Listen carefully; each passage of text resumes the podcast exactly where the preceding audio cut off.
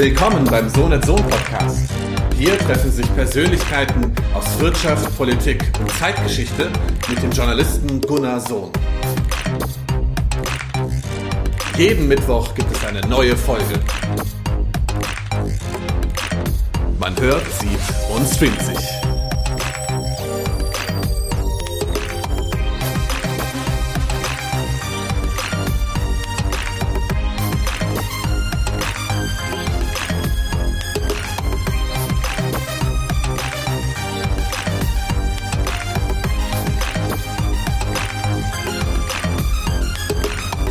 Das Thema jetzt Gaming und Unternehmertum und zugeschaltet ist Lars Immertal, der einen Beitrag geschrieben hat für das Buch Digitale Welten, herausgegeben von Bürger B.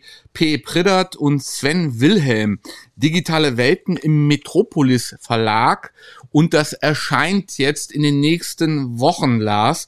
Ähm, ja, du hast was geschrieben zum Thema ähm, Gaming und Unternehmertum. Vielleicht erzählst du mal was überhaupt zu der Grundidee. Ähm, ja, die Grundidee ist, also dazu muss man wissen, dass ich von Hause ja auch ähm, sowohl ähm, von der Philosophie komme, äh, da insbesondere äh, von der Wirtschafts- und Sozialphilosophie einerseits ähm, und andererseits äh, ich Strategie- und Organisationsberater bin. Und was mich besonders daran interessiert an dem Thema ist, ähm, ja, wie man äh, Technologien ähm, so denken kann, dass man zum Beispiel Organisationen von morgen anders bauen kann. Also zum Beispiel einfach sich zu fragen, okay, was bedeutet die, äh, diese Technologie für die Strategie des Unternehmens oder aber auch für die Organisation des Unternehmens? Was verändert eine Technologie? Und bei Gaming finde ich unheimlich interessant, ähm, weil es eben einmal, wie das Wort schon sagt, sich ähm, erstmal mit dem Spiel auseinandersetzt. Also wir reden dann nicht so sehr von der Arbeit als Produktion, sondern ähm, wenn wir jetzt mal ähm, uns vom, vom Gaming aus starten und auch die Arbeit und Organisation aus, dem, aus, dem, aus der Perspektive des Gamings betrachtet, dann gerät Arbeit, auch der Begriff, da nicht nur einfach zu einem, ja, zu einem Wort des Spiels, sondern zu einer eher ungerichteten, teilweise unintentionalen Tätigkeit. Ja, also ausprobieren, äh, kreativ sein, ähm, Tauglichkeitsprüfungen machen, also das, was ich unter, auch unter Klugheit ähm, verstehe. Und ähm, das sind eigentlich die Dinge, die mich besonders daran interessieren. Und dann zu fragen, naja, was, was bedeutet das vor allen Dingen vor dem Hintergrund, ähm, dass Organisationen ähm, oder wie, wie können sich Organisationen ihre Welt erschließen? Und wir wissen alle im Rahmen der Digitalisierung, und das ist auch nichts Neues, dass seit Jahren im Grunde das Wissen in den Organisationen anwächst, teilweise exponentiell. Und ich mich dann eben frage, naja, wie kann uns Gaming dabei helfen, sich ein solches Wissen spielend zu erschließen? Weil ähm, dieses enzyklopädische Wissen, also dass ich sozusagen in einem Buch das ganze Wissen habe, also das ist ja die, sozusagen der Auftrag der Aufklärung gewesen, eine Enzyklopädie zu haben, wo man sozusagen die Gesamtheit des menschlichen Wissens abbilden kann. Und das ist ja heute gar nicht mehr gegeben. Ja, also ähm, mit der Digitalisierung wachsen die Datenmengen. Und das heißt, ich kann mir im Grunde genommen heutzutage gar keinen Überblick mehr verschaffen. Oder wenn, dann sind diese Überblicke inszeniert. Ja, dass man sagt, okay, das ist so wie früher im Mittelalter. Ich habe eine Burg und von der Burg aus schaue ich dann sozusagen ins Tal herunter und kann mir einen Überblick über all das schaffen, ähm, was so da im Tal passiert. Vorausgesetzt, da sind keine Wälder, da wird es dann schon komplizierter. Ähm, aber ähm, die, also diese Vorstellung von Strategie, Planung, Perspektive, die ist ja schon sozusagen schon lange obsolet geführt worden.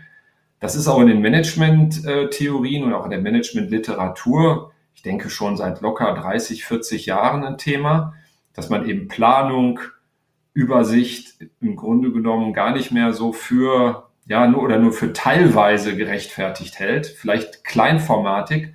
Aber wenn es strategisch darum geht, sich in ungewissen Situationen in irgendeiner Weise zurechtzufinden, ähm, dann ist das, was wir sozusagen Arbeit nennen, also dieses Produzieren ähm, oder eben sich erstmal den, Gesamt, äh, den Gesamteindruck zu schaffen und dann die Arbeit zu planen, ähm, das findet in, der, in dem Maße nicht mehr statt. Und da kommt dann eben auch das Unternehmertum rein, dass ich sage, wir beschäftigen uns mit Ungewissheiten, wir verständigen uns über Ungewissheiten Und wenn wir das auch noch anfangen zu kommerzialisieren oder zu kapitalisieren, dann sind wir dann auch beim Unternehmertum.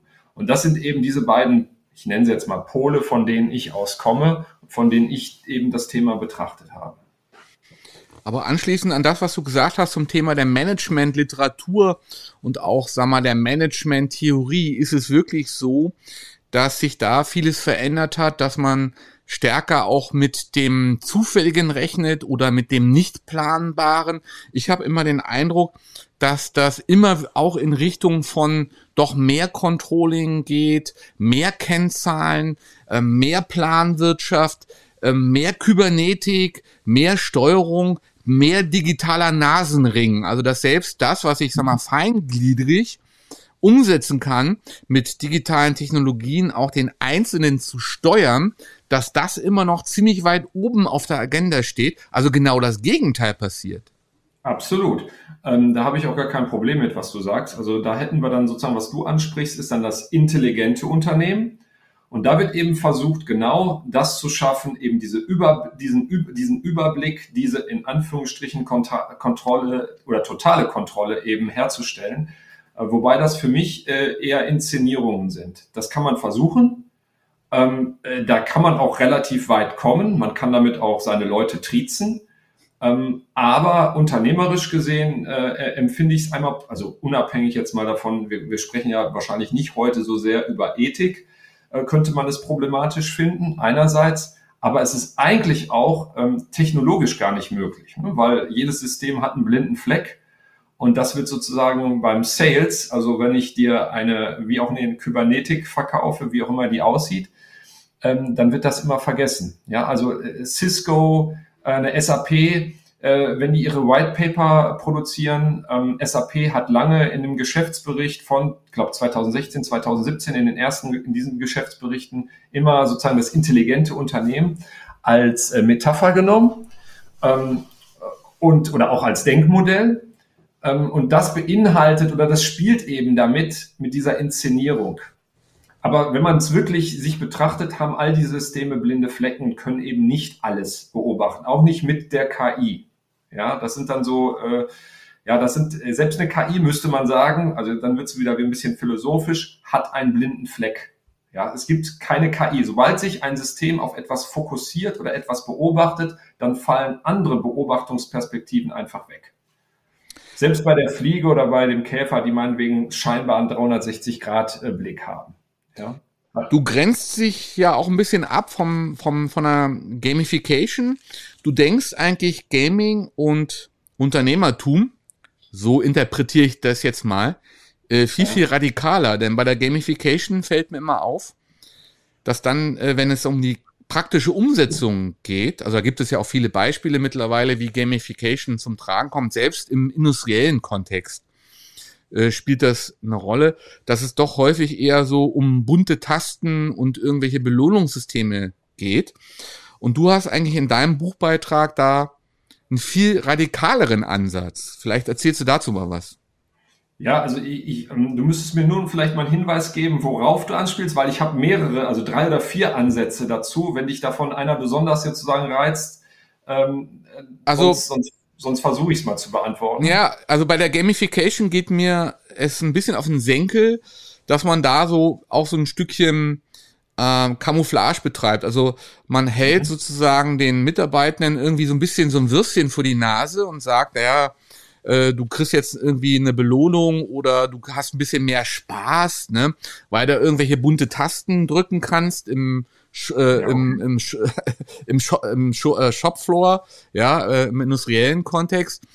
Und äh, bei dir ist es so, dass man, sag mal, äh, an dem Beispiel Fortnite, was du ja in deinem Buchbeitrag äh, ins Zentrum äh, rückst, eine völlig andere Sichtweise betreibst, also ein Aufbrechen von alten industriellen Strukturen, ein Aufbrechen von alten Organisationen, eine radikale Neudefinition vom, zum Thema Community Management. Also das ja. nur als Ansatz, das vielleicht als Stichworte. Ja, okay, also wenn ich, da, da fängt es ja schon gut an. Also beim, ähm, nehme ich jetzt mal das leichteste oder das leicht verständlichste Thema, dann wäre das jetzt zum Beispiel äh, den Community-Ansatz.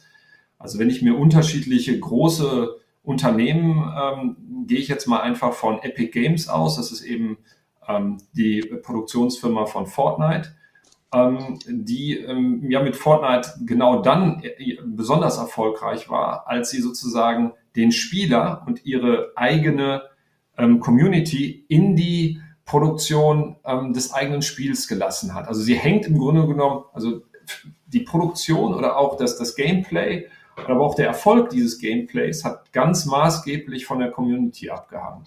Und ich glaube eben, ähm, diese Verständigung mit meiner Spielergemeinschaft, also welche Tools müssen in das Spiel rein? Wie sieht das Storytelling aus? Äh, welche Skins müssen da rein? Welche Rollen wollt ihr spielen? Welche Rollen fehlen euch? Also dieser ständige Austausch, ähm, wo ja andere von Kundenzentrierung sprechen, der geht sogar noch mal über Konzentrierung hinaus, weil im Grunde genommen die Community und auch die Community Manager dafür sorgen, wenn sie es gut machen. Ne, machen sie machen es ja nicht immer gut, aber sie machen es, also Fortnite ist zumindest in ein paar Jahren da, wo sie es besonders erfolgreich war, von 2017 ab bis, sagen wir mal, 2020, vielleicht sogar auch bis dieses Jahr, ähm, so erfolgreich gewesen, eben diese, diese Gemeinschaft, diese Spielergemeinschaft. Und wir reden hier über mittlerweile über 300 Millionen Spieler. Ich glaube sogar jetzt am Anfang war es, äh, am Anfang März äh, 21 waren es um die 350 Millionen Spieler. So zu integrieren, dass sie sozusagen immer den Spielspaß nie verloren haben. Ja, und ähm, das ist das ist ein Riesenthema, was zum Beispiel EA, also vielleicht kennen die einen oder anderen EA von also ähm, Electronic Arts, die machen vor allem in erster Linie auch diese Sportspiele wie FIFA, Fußball.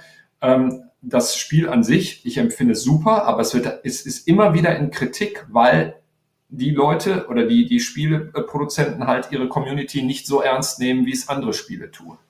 Ja, ähm, das heißt also, diese, diese, dieser Einbezug der Gemeinschaft ist da äh, existenziell und da kann man eigentlich nur von lernen. Ja, also wenn wir heute von Kundenzentrierung sprechen, dann gibt es meiner Meinung nach natürlich viele andere gute Beispiele, aber zu wenig, gerade in der Industrie. Ja, also ein anderes gutes Beispiel hat jetzt nichts mit Gaming zu tun, aber was mir gerade einfällt, weil ich unheimlich interessant war, ist zum Beispiel ein Supermarkt in den Niederlanden, ähm, der sagt, naja, wir haben ältere Menschen, ja, die wollen sich mit uns unterhalten, haben aber keine Zeit, weil wir die an den Kassen immer so durch, durchjagen. Äh, jagen.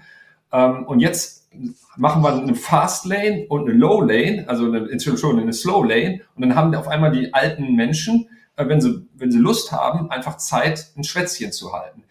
Das ist natürlich sowas ein herausragende Beispiele, wie man wirklich Kundenzentrierung oder den Kunden gut integrieren kann. Ähm, aber in der Masse, in der Quantität ähm, sehe ich eigentlich Stand heute nur die Gaming-Industrie, die dermaßen stark äh, ihre Community äh, mit ein, einbezieht. Und dann, das ist jetzt sozusagen das eine Thema und das andere wäre die Technologie. Das ist vielleicht auch etwas, worauf du anspielst. Das sind ja die äh, sogenannten Game Engines. Das ist also die technische Umgebung, in der ein Spiel ähm, produziert und realisiert wird. Und Epic Games, also der Produzent von Fortnite, gehört auch gleichzeitig ähm, zu den ähm, Top 5 Anbietern von diesen Game Engines.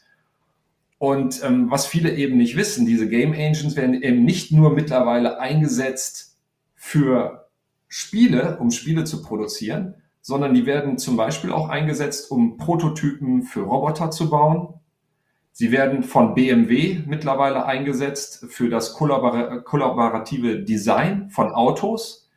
Ähm, sie werden eingesetzt für äh, Human-Machine Interfaces für das Design. Das heißt also, diese Game Engines äh, oder Game Engines, Entschuldigung, haben eine unheimliche, ja, äh, unheimlich starken Eingriff in, in, die, in die gesamte Produktion und in das Design, nicht nur von Spielen, sondern eben von, von ganz anderen Produkten und Branchen. Und das führt dann zu eben zu diesem Begriff Konvergenz, dass eben Branchen dann eben zusammen, zusammenwachsen, die vorher gar nicht gedacht wurden. Ne? Wer hätte mal vor 20 Jahren gedacht, dass ein Spielerhersteller auf einmal anfängt, ein, ähm, ein, ein Autohersteller ähm, sozusagen mit Technologie zu versorgen. Und das ist natürlich dann unheimlich interessant.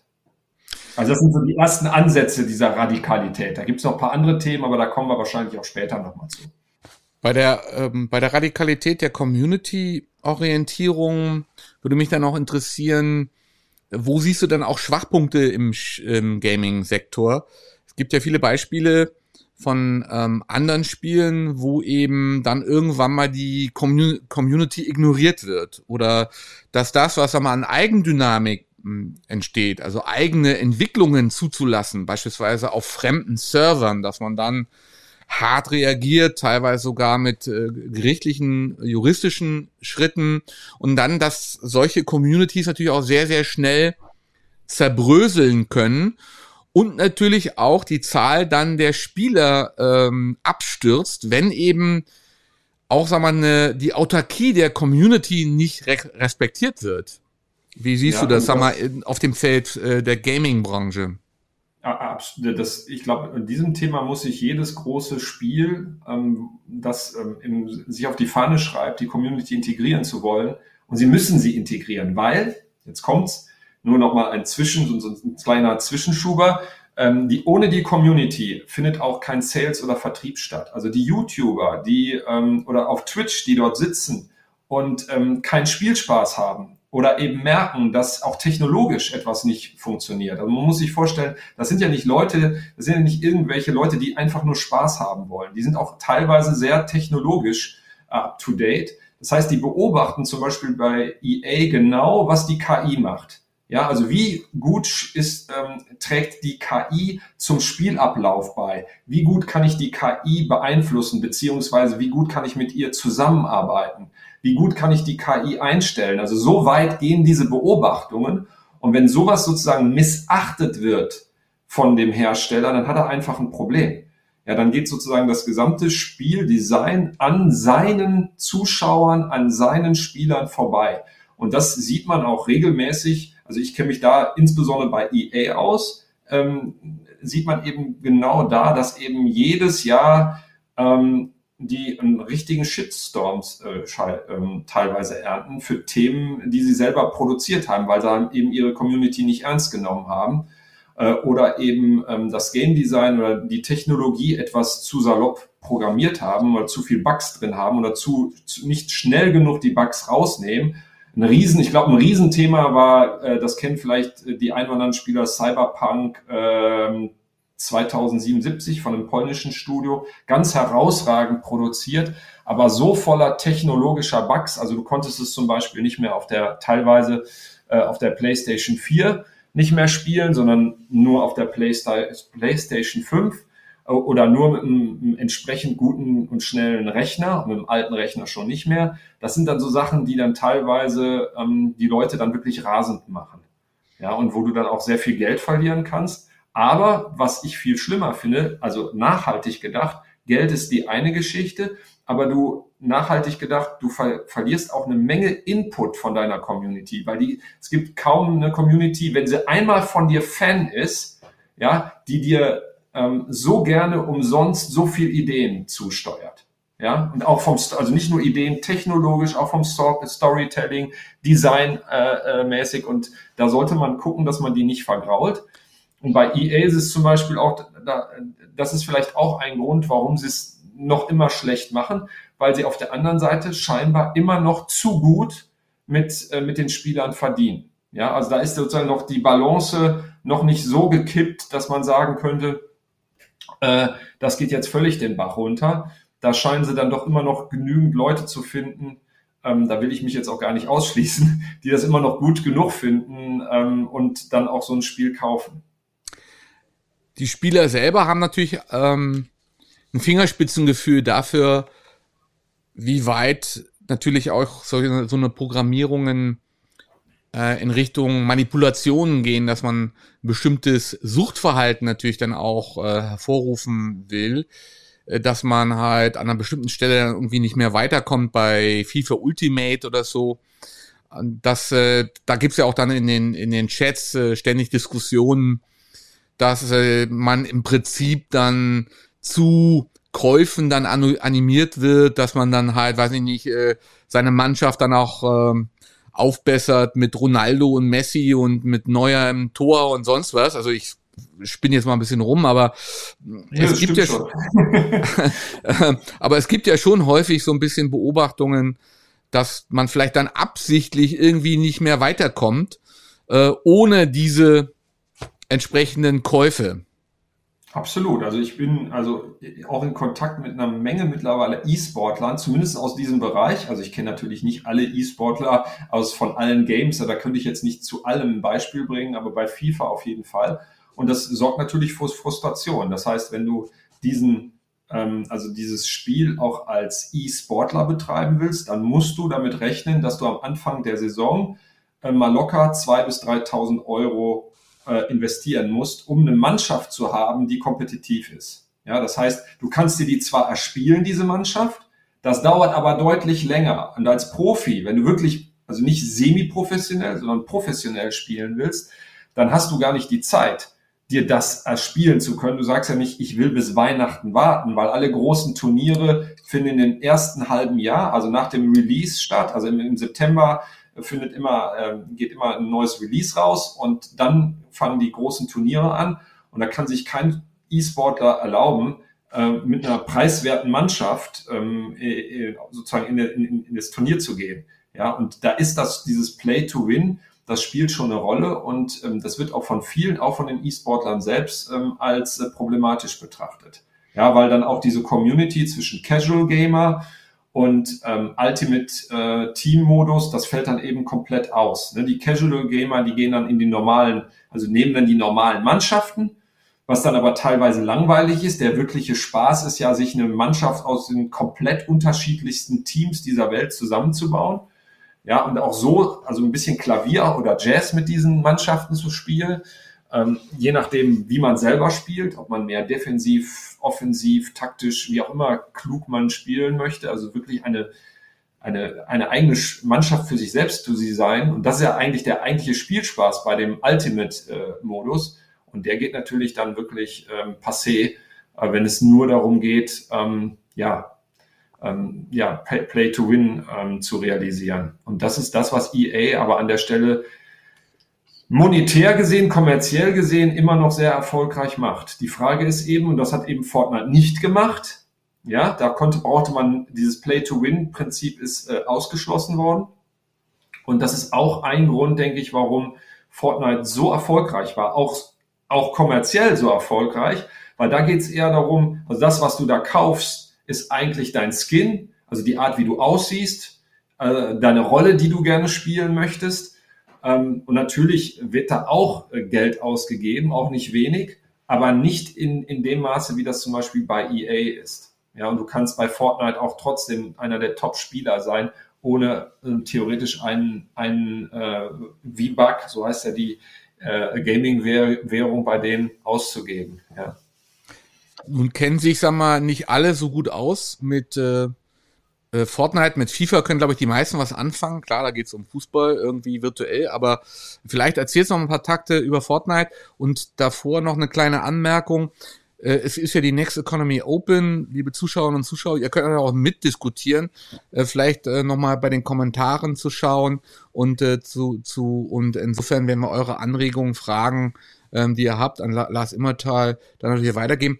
Eine weitere Frage wäre natürlich, ähm, darüber hinaus nochmal äh, zu den zu den Sachfragen ähm, äh, unter welchem unter welchem Nickname bist du da unterwegs bei äh, bei FIFA Ultimate? Äh, früher war es mal Blitz City. das war aber nur so ein, so ein Spaßname. Hm, aber ich bin ganz ehrlich, ich schaff's einfach zeitlich zu Zeit. Nicht mal als das Casual Game. Ich habe so ein paar Jahre geschafft. Ähm, da gibt es so ein paar in meiner Familie und im Bekanntenkreis, die sind da deutlich weiter und erfolgreicher als ich. Ja. Sonst würde ich dich dann nämlich mal herausfordern.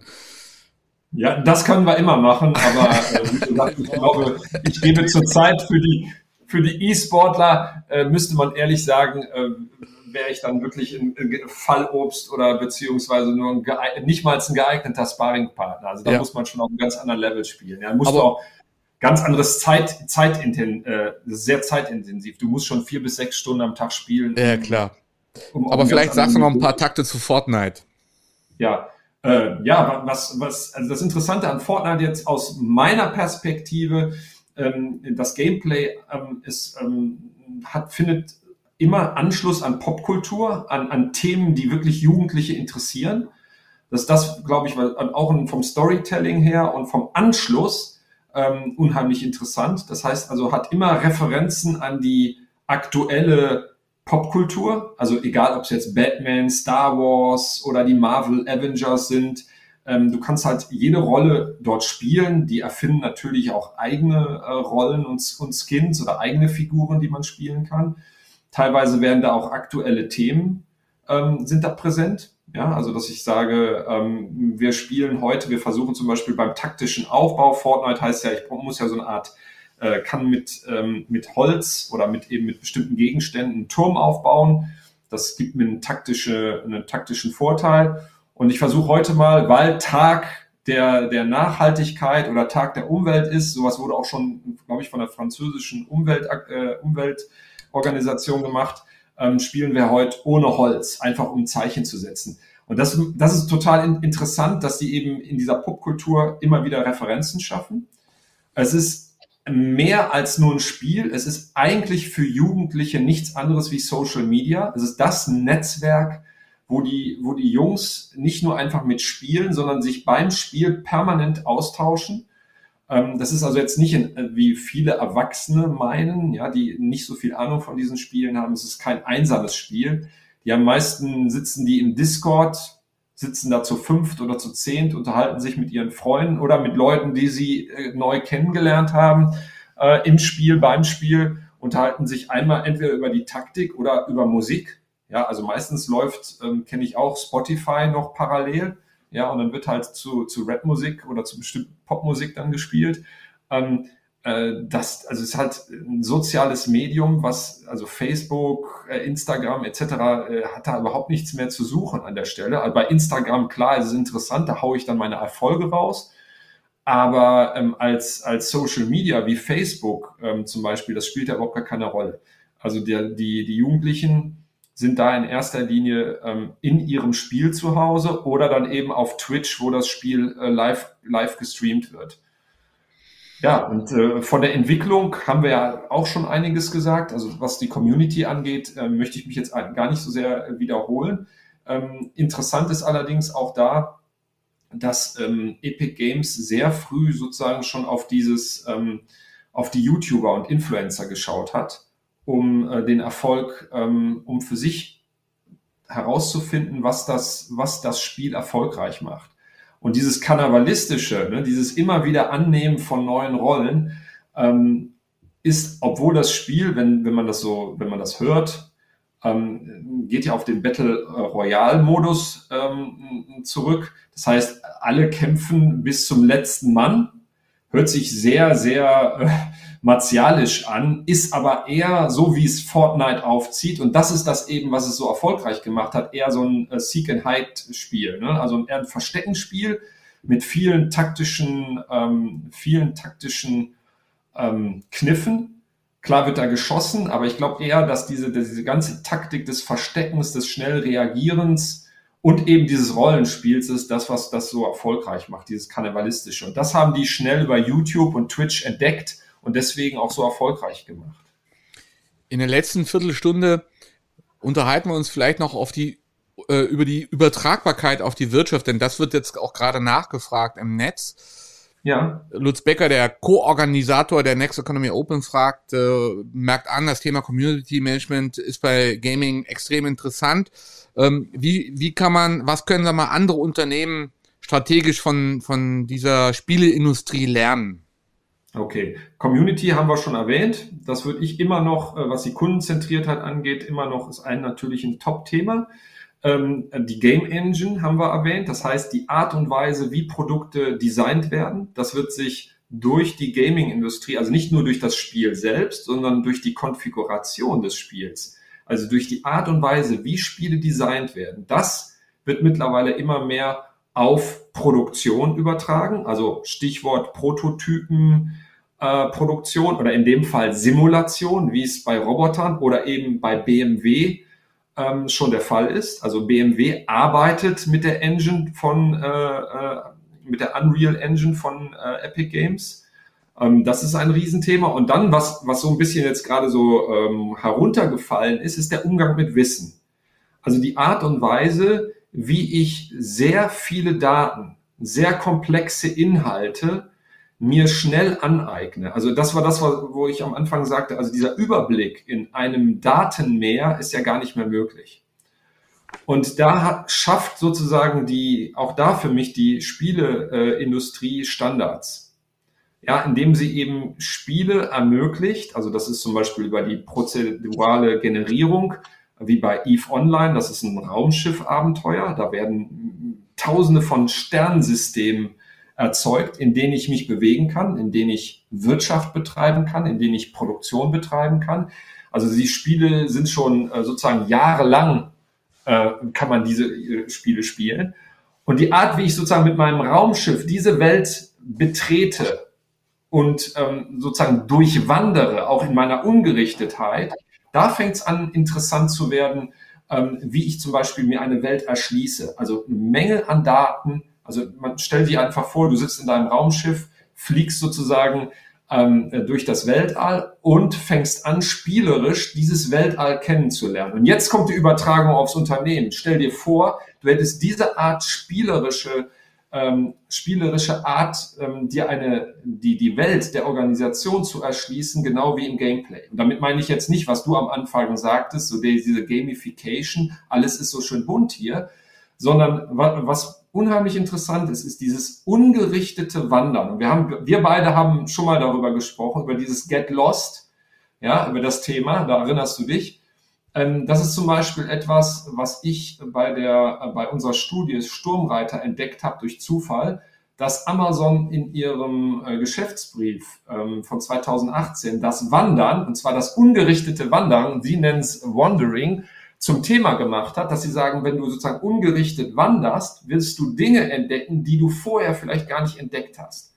Klar haben Amazon in dem Fall hat eine ganz spezielle Intention, nämlich die wollen ja ihre sozusagen ihre Händler, die sie auf ihre Plattform holen, auch zu Unternehmern machen. Und das war sozusagen die, die Ansage von Amazon an alle draußen, also wandert. Und dann habe ich ja auch einmal, ich glaube auch in dem Buch geschrieben, es wird mich nicht wundern, äh, wenn einer dieser klugen PR-Leute ähm, von Amazon vielleicht mal den Michel Serre gelesen hat, ja, und der Michel Serre, das ist ja ein, ein Philosoph, ähm, der sich übrigens auch, äh, auch Mathematiker, der sich genau mit diesen Themen auch auseinandergesetzt hat, ähm, der, äh, der spricht da nicht vom Wandern, sondern von der Randonnee, von diesem, also von einem ungerichteten Umherschweifen in der Landschaft, dass das eigentlich die Möglichkeit ist, sich Wissen äh, auch komplexes Wissen anzueignen.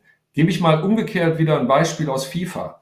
Du hast in FIFA 17.000 Spieler, 30 Ligen, ähm, ich weiß nicht, äh, 700 Mannschaften. Das kannst du nicht auswendig lernen. Jetzt denkst, jetzt denk dir einfach mal, du wärst in die Schule und einer würde dir sagen, so, du musst jetzt 30.000, äh, 17.000 Spieler äh, auswendig lernen oder 17.000 Vokabeln. Wie machen das die Kinder oder die Jugendlichen? Die handeln wie wir früher. Ähm, wir haben noch Fußballbilder, äh, Panini-Fußballbilder gekauft. Das kann man so gesehen, äh, das ist das Coole beim Ultimate-Modus. Äh, das kannst du da halt eben auch. Du kannst mit diesen Fußballbildern halt äh, handeln. Du kannst sie sozusagen wie an der Börse bewerten. Ja, also wenn ein Spieler von Liverpool äh, äh, Mo Salah äh, wieder drei Tore am Wochenende gemacht hat, dann bekommt er vielleicht eine extra starke Karte, eine extra starke Spielkarte, die besonders viel wert ist. Und über diesen spielerischen Modus lernen die Jugendlichen und Kinder sozusagen ihr Spiel, ihre Welt in einer ganz anderen Art viel intensiver kennen als ein stumpfes Auswendiglernen von Daten oder von Vokabeln, ähm, sie geben auch diese, wenn, wenn ein Spieler nicht funktioniert oder nicht mehr funktioniert, oder wenn die Mannschaft nicht mehr funktioniert, wird sie wieder verkauft oder anders designt oder eben neu wieder konfiguriert. Das heißt, die lernen schon mit den Daten, mit dem, was, mit der Vielzahl der Daten viel spielerischer und viel schneller umzugehen. Und das ist nur ein, und das ist noch nicht mal ein komplexes Beispiel, das ist nur ein einfacheres Beispiel, um dort den Einstieg zu haben. Ähm, anderes Beispiel wäre, früher haben wir beim Gaming immer Handbücher gehabt. Ich weiß nicht, wenn einer von den, von den Zusehern sich erinnert oder selber mal gespielt hat, gab es solch genau solche Handbücher, umso komplizierter das, äh, das, ähm, das Spiel, umso, so, umso dicker das Handbuch. Du kommst heutzutage in jedes gutes Spiel ohne Handbuch rein Komplett. Du heißt, das heißt, du kommst spielerisch, lernst du deine Welt kennen. Ja, und, und ähm, du läufst umher, auch teilweise ungerichtet, gerichtet. Du kriegst die sogenannten Nudges, vielleicht Hinweise, geh mal dahin, geh mal da, dahin. Wobei ich glaube, dass es auch bald Spiele gibt, gibt, wie zum Beispiel EVE Online das schon macht, oder immer mehr Spiele gibt, wo auch du gar keine, nicht mal mehr Hinweise bekommst, sondern sozusagen dich komplett austoben kannst. Ähm, das sind, jetzt stell dir vor, du würdest sozusagen als neuer Mitarbeiter in ein Unternehmen kommen, du bekommst kein Handbuch mehr, sondern du würdest spielerisch deine Arbeit kennenlernen. Und damit meine ich nicht in dem Sinne nicht nur einfach Gamification, sondern die Art und Weise, wie ich die Daten, wie ich das Wissen der Organisation, also das nennt man ja dann, Ortmann sagt dazu, äh, Günther Ortmann, Welterschließung, das ist das, was ich mir spielerisch aneigne. Ja, und da gucke ich oft hin auf das Spieldesign, auf das, auf das Storytelling, wo ich sage, das ist schon verdammt stark, wie die das machen, wie ich mir als Spieler so viel aneignen, so viel Wissen aus diesem Spiel aneignen muss, um es spielen zu können, und, und auch mich das Spiel gar nicht loslässt, dass ich wirklich über Stunden gerne in diesem Spiel bin. Ja, und irgendwelche Welten wie bei Civilization baue, äh, was auch immer. Ja, das ist ja, das muss auch nicht immer, äh, gibt es ja auch sehr friedvolle, auch sehr coole Indie-Games. Da kann man so viel tolle Sachen mitmachen. Ähm, von Minecraft mal angefangen, also sich seine gesamten Welten selber bauen. Und das ist schon eine Sache, wo ich sage, wenn die Jugendlichen sowas heute erleben und auf einen auf einen Arbeitgeber von heute treffen, dann ist die, die es muss die Enttäuschung komplett und groß sein. Und das ist natürlich auch der, der Grund, warum viele Jugendliche, die, die morgen vielleicht studieren und in vielleicht in fünf oder zehn Jahren in die Arbeitswelt rausgehen, wahnsinnig enttäuscht sein werden, wenn sie dieses Erlebnis nicht mehr haben. Also das, das wäre meine Hypothese, zu der ich sehr, sehr stark äh, stehen würde. Du beziehst das jetzt einmal auf Unternehmen. Ich würde das sogar auf die Ausbildung und auf die Hochschulen beziehen. Ja. Also wenn ich in dieses universitäre System gehe, dann bin ich ja auch eher abgeschreckt. Dann würde ich sagen, ja, also das ist ja nicht das, was ich mir so vorstelle oder das, äh, der spielerische Umgang oder das, was du mit Kontingenz beschrieben hast. Du hast ja in, in, an einer Stelle geschrieben, eine Gesellschaft bildet diejenigen Fähigkeiten, von denen sie glaubt, sie seien in Zukunft wichtig, frühzeitig aus ich sehe, sag mal, diese Ansätze noch nicht so richtig, dass wir, sag mal, in eine Richtung marschieren, die du quasi beschrieben hast in deinem Buchbeitrag. Ja, ähm, naja, die, wenn du es so siehst, die Gaming-Industrie wächst ja. Ja, und sie wächst stärker denn je. Von daher, sie ist ja ein Teil der Gesellschaft. Und sie bildet eben, wenn du es so, wenn man das jetzt mal ein bisschen weiter treibt, einen Teil der Jugendlichen, ähm, werden dort Fähigkeiten ausgebildet, die sicherlich in fünf oder zehn Jahren zum Tragen kann. Also auch, was ich gerade sagte, die Kooperation mit der KI. Das wird ja, das, das lernen Kinder in den Spielen sehr, sehr einfach und schnell, wo sich andere Leute einen Kopf machen, oh Gott, oh Gott, die KI, wie, wie, wie mache ich das denn jetzt? Wie kann ich die denn einstellen? Machen das Kinder sozusagen, sobald sie anfangen zu spielen, lernen sie mit ihren Wizards, das sind dann eben so oft die kleinen Helferlein, die haben eine mehr oder weniger gut oder stark ausgeprägte KI. Darüber kann man jetzt streiten, aber das wird sich ändern und ändert sich auch äh, permanent. Aber die mit dir zu kollaborieren, mit ihr sozusagen ein, ein Abenteuer oder dann die Arbeit zu erleben oder auch die eigene Intelligenz sozusagen zu verstärken, indem ich diese KI in, in meinem Sinne konfigurieren lerne, das sind ja alles Dinge, ähm, die später mal gebraucht werden könnten. Wobei ich jetzt auch ehrlich sage, das ist natürlich, man kann jetzt auch sehr pessimistisch äh, gehen. Ich habe einen, in dem Fall, in dem Buch, einen sehr positiven Ausblick auf die Gaming-Industrie gemacht, weil ich finde, das Bashing habe ich jetzt vielen anderen überlassen. Man kann auch viel jetzt äh, äh auf den Spielen herumhacken. Das ist aber nicht mein Thema. Das könnte man gern zum anderen Thema, zum anderen äh, äh Zeitpunkt zum Thema machen. Aber mir geht's immer darum, was kann ich mit dieser Technologie, in dem Fall mit der Gaming-Technologie, als Stratege oder als Organisationsberater anfangen? Ja, und wie kann ich damit Organisationen neu oder anders bauen? Genau, also man muss es ja auch ein bisschen abstrahieren, man muss die Prinzipien verstehen, die dahinter stehen. Da, wo es gut läuft, wie bei Fortnite, beispielsweise beim Community Management. Und natürlich auch, sag mal, die generelle ähm, Philosophie, die dahinter steht, beispielsweise Kontingenzdenken. So hast du es ja beschrieben in deinem Buchbeitrag. Es kommt noch ein Kommentar aus dem Netz. Es gibt beispielsweise der Hochschule Fresenius in der Media School äh, den Studiengang Gaming. Ähm, ja. Glaubst du, dass es mittlerweile auch eine Offenheit in der HR-Branche gibt, in der, im Personalmanagement, diese Führungskräfte auch zu rekrutieren? Ähm, Stand heute, ich habe ein Thema dazu. Ne? Dazu habe ich auch witzigerweise mit äh, auch so zwei ähm, interessanten Beratern, die auch aus der, aus der Sportbranche kommen, auch schon eine Art, ähm, ja, so eine Art Organisations- und auch, auch Wissensmanagement, ein Konzept erstellt. Ja, das ist, also erstmal ist leider Gottes ähm, das Thema Gaming also immer noch so ein bisschen verschrien, wie es früher vielleicht mal die Comics waren. Ich vergleiche das immer so ganz gerne. So zum, als ich mal ganz in Anführungsstrichen nur neun oder zehn war, da habe ich auch noch Leute getroffen, die Comics ganz furchtbar fanden und das auch gar nicht als, als Kunstform angesehen haben, sondern irgendwie als Schundliteratur. Und ähm, dem muss sich natürlich die Gaming-Industrie stellen. Äh, wobei die Gaming-Industrie, was das angeht, schon weit, weit weg ist. Also die produzieren Kunstwerke, sie produzieren technolo technologisch gesehen herausragendes also ähm, das sozusagen zu übersehen, wäre schon äh, ein Thema. Und jetzt für die HRler, die müssen sich genau diesem Thema stellen. Und das sehe ich Stand heute noch nicht. In der Softwareindustrie, wo vielleicht der eine oder andere sowieso schon äh, spielt oder eben aus einem Umfeld kommt, wo ähm, gerne und viel gespielt wurde, wo das eben kein Thema ist, da ist es wahrscheinlich weniger problematisch. Aber in den alten Industrien, da kann ich mir vorstellen, ähm, dass es immer noch ein Thema ist, wo man sagt, was willst du damit? Was, was soll der Blödsinn? Ja, ohne die Verbindungen auch zum 3D-Druck zu sehen, ähm, zu so vielen Produktionen, ja, oder Simulationsmöglichkeiten, die das Thema hat, ähm, das ist natürlich dann, ähm, ja, fahrlässig. Also das sehe ich noch problematisch. Aber da würde ich dann gerne meinen Aufklärungsbeitrag leisten, wenn es geht. Ja, ich glaube auch, dass da noch einiges passieren muss. Es ist übrigens eine gute Anregung. Wir machen ja auch dieses Format ZP Spätschicht. Äh, hinter ZP steht die Fachmesse Zukunft Personal. Das ist eigentlich die wichtigste Fachmesse im, zum Thema Personalmanagement und Rekrutierung.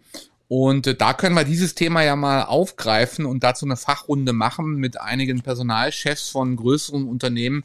Würde mich mal wirklich interessieren, wie die dann sich dazu stellen. Vielleicht kann man dann auch mit ein paar Einspielern arbeiten, wie so eine äh, ähm, Game, wie so ein Gaming-Management ähm, ausschauen kann. Oder Lutz Becker kann ja auch noch ein bisschen was aus der Media School ausplaudern und da nochmal Beispiele bringen, was die Studierenden da im Schwerpunkt Gaming eigentlich lernen.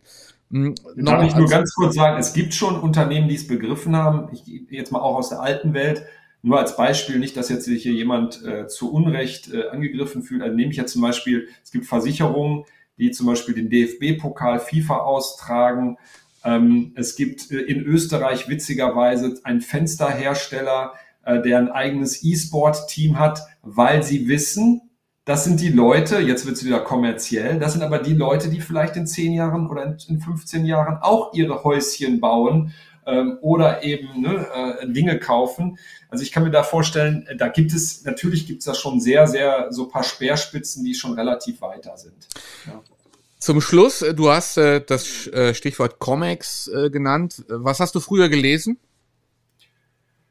Äh, ja, angefangen habe ich wahrscheinlich äh, wie jeder mit, äh, mit Donald Duck und Mickey Mouse, aber dann wurde es bei mir ganz schnell anders. Also das hatte man, hätte man früher äh, Erwachsenencomics ge äh, genannt. Also die Franzosen sind unheimlich stark. Ähm, also ich bin ein großer ähm, Anhänger von John DeFool. Ähm, viele kennen den vielleicht als Jodorowsky oder Möbius. Wenn, wenn der eine oder andere so in, in, meiner Altersklasse, wem das noch was sagt, das sind so die, die Comics, äh, die ich unheimlich gerne lese. Also gerade die Südeuropäer, die, die Franzosen, auch Spanier sind wahnsinnig stark. Also die Amerikaner sowieso, aber die, die Franzosen, finde ich, die haben das nochmal zu einer ganz anderen äh, Kunstform erhoben, ähm, wo wirklich ernsthaft, also wirklich ernsthaft auch Themen angegangen werden. Comics sind ja nicht nur einfach lustig, sondern sind für sich ein eigenes Medium und auch ein, eine eigene Kunstform. Und entsprechend kann man da ganz, ganz tolle Sachen finden, von, von denen äh, viele vielleicht nicht gehört haben. Ne? Ja, ich glaube, das war wieder ein, ein sehr, sehr guter Einblick in diese Thematik und in den Buchbeitrag, den wir natürlich nur angerissen haben. Wir haben ja nicht gespoilert. Es soll ja auch noch einen Anreiz geben, das Buch zu erwerben als E-Book oder in gedruckter Form. Wie gesagt, es erscheint jetzt, glaube ich, in den nächsten Wochen. Es sollte eigentlich im November erscheinen, ne? Ja, digitale Welten, das sollte im Metropolis Verlag ähm, jetzt äh, 1. November ähm, erscheinen, wird aber dann voraussichtlich wahrscheinlich erst Anfang Januar erscheinen liegt vielleicht auch am Papiermangel und an den Engpässen zurzeit in den globalen Lieferketten. Ne? ja, vielen Dank, nicht, ja. äh, Lars, dass du, dass du äh, hier zur zweiten Session bereitgestanden hast, äh, zu einem sehr, sehr spannenden Thema Rede und Antwort gestanden hast. Und äh, das andere, unsere Herausforderung beim Thema FIFA, das steht dann noch aus. Das werden wir dann live übertragen bei Twitch, damit also auch die damit auch die Fachwelt da was äh, von hat. Und mein Sohn wird dann wieder sagen, ja, Papa, da hast du wieder den Mund zu weit aufgerissen. Das ist halt so, ja. Aber ich, ich, setz, ich, ich lasse meinen Sohn spielen, dann mache ich mir, dann mache ich es mir einfacher. Ja gut, aber dann hast, ja, das können wir auch machen. Unfair, dann, dann, dann schicke ich äh, den meinen übernommenen Sohn ins Rennen, den Nikola, der der ist bei Ultimate, glaube ich, auch ganz gut unterwegs. Aber gut, Scherz beiseite, aber vielleicht können wir das wirklich mal machen äh, und wir wir übertragen das dann über Twitch. Vielen Dank ähm, äh, für diese äh, für diese zweite Session Gaming und Unternehmertum. Bonn Schumpeter Lecture, ähm, zweite Folge und wir äh, machen um 14 Uhr weiter dann geht es um dieses Opus, das ist rechtzeitig noch erschienen. Was würdest du machen, wenn du König von Deutschland wärst? Ähm, Habe ich äh, zusammen herausgegeben mit Lutz Becker. Und wir werden uns in unserer Session mit dem Thema ähm, Utopien und Innovationen äh, auseinandersetzen und werden natürlich einige Beispiele, einige Lesefrüchte zum Besten geben, äh, wo sich, sag mal, Experten in den Interviews zu diesem, zu dieser Thematik geäußert haben. Also um 14 Uhr geht es weiter mit der Session über dieses Buch. Vielen Dank, Lars. Ich danke euch.